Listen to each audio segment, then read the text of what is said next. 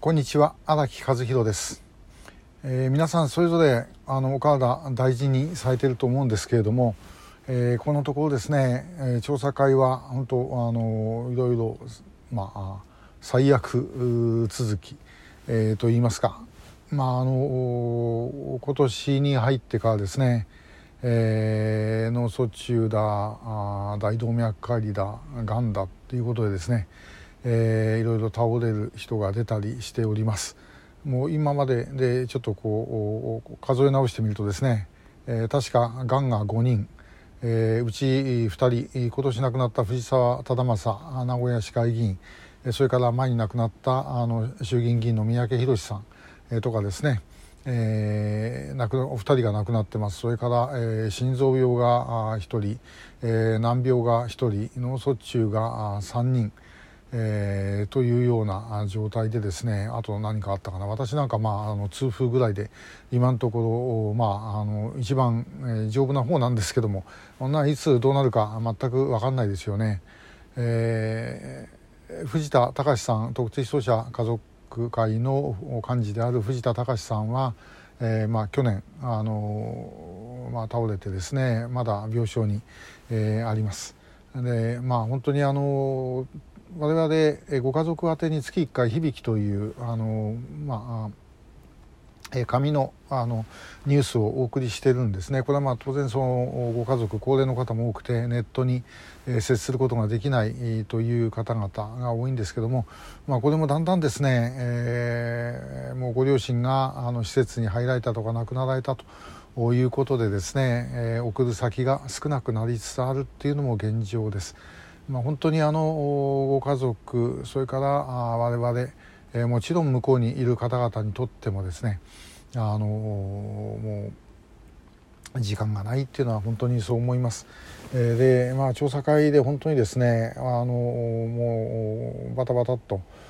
倒れてきたりするのを感じるとですねもちろん自分でも人事ではありませんし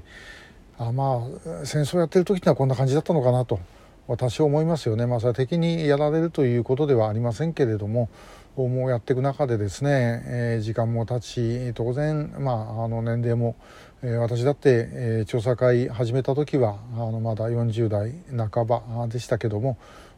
今もう前期高齢者に入っちゃってるわけですよね。ですから、まあ、そういう意味で本当に、まあ、当然悪くなって当たり前の話ですね。でもこれまでもそのずっとやってきた方々が別にその調査会の役員に限らず、えー、まあ、たくさん亡くなってます。えー、この間私行ったかなあの日テレの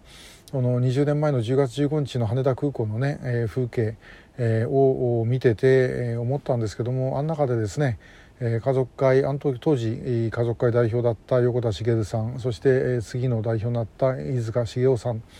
えー、あと千村保さんとか浜本優子さんがもう亡くなられてますそれからあの小浜で一生懸命頑張られたあの救う会福井の前の会長の池田先生もやはりあのあそこに移ってて、えー、あの時お元気そうだったんだけどももう亡くなられていると。えー、いうようなことですねあそこで待ってた方でも拉致議連でもあの中川昭一さん亡くなられてます。えー、本当にですねもうそあとその新潟の馬場先生とかですね、えー、亡くなられていて、えー、まあもう本当に時間が経ったんだなっていうのはあの映像を見ても思うんですね。であそこで迎えていたあの羽田空港の貴賓室も今なんか建て替えかな建て替えだかどっか移転でさら、えー、しになってますもうよくあの羽田空港行った時はですねこう眺めてあそこでやってたんだなって思ってたんですけどもその場所すらもうなくなっている、えー、ということなんですね本当にあの人間の命って限りがあるんだなと思います。で改めて思うんですけども本当にですね私だって、えー、こうやって生きてられるのがですねいつまで続くのか分かりません。それはもう最後はもう神様に、えー、聞いてみるしかないんでね。あの私いつまで生きてるんですかって。言ったって当然教えてはいただけないわけですよね。でもまあ亡くなる時になったらばあこういうことだったのかなってひょっとしたら分かるのかもしれません。で、えー、まあその世の中いろいろですね。あのコンプライアンスだガバナンスだワークタイムバランスだなんても英語の言葉が山ほど、えー、飛び交っておりましてでもうそのゆとりを持ってどうしてこうしてとかですね、えー、言いますけどもこんなこと言ったってですねどうせどっかで人間死んじまうんですから。ね。我々誰もですね永遠に生きられる人間なんかいるわけはないわけで。だとしたらですねやはりあのそれなりに意味のあることをやって、えー、死んでいきたいということではないだろうかなとこれ別にあの我々民間人だけじゃなくて、えー、軍人も役人もですねあの政治家もみんな同じだと思います。えー、もうそんな例えば私だってあのどんなに、えー、生きてられたとしたってですねまあいいとこ30年えー、ぐらいですよ。でまあ30年は生きてないと思うんですねおそらくね、えー、それは明日死んじまうかもしれないし、えー、ということで考えるとあの、えー、それは自分が例えばねこれから先100年200年って生きるんだったらあのまた別ですけどもそうでなければその多少の無理をしてでもできることをやっといた方がいいんじゃないかなと、まあ、そんなことを感じる次第です。えー、まあそれをやっといてですねで、えー、まああのように行った時にですね向こうで待っててくれてる皆さんにまあともかくまあとりあえず、えー、ここまでやりましたよとね、え、いうふうに言えるようにするというのが一番なんじゃないかなということを思ったりしてる次第です。えー、もうそう言ってるうちにですね先に行って待ってるのがだんだんだんだん増えてくるんであの、まあ、自分もどうなるか分かりませんけどもでも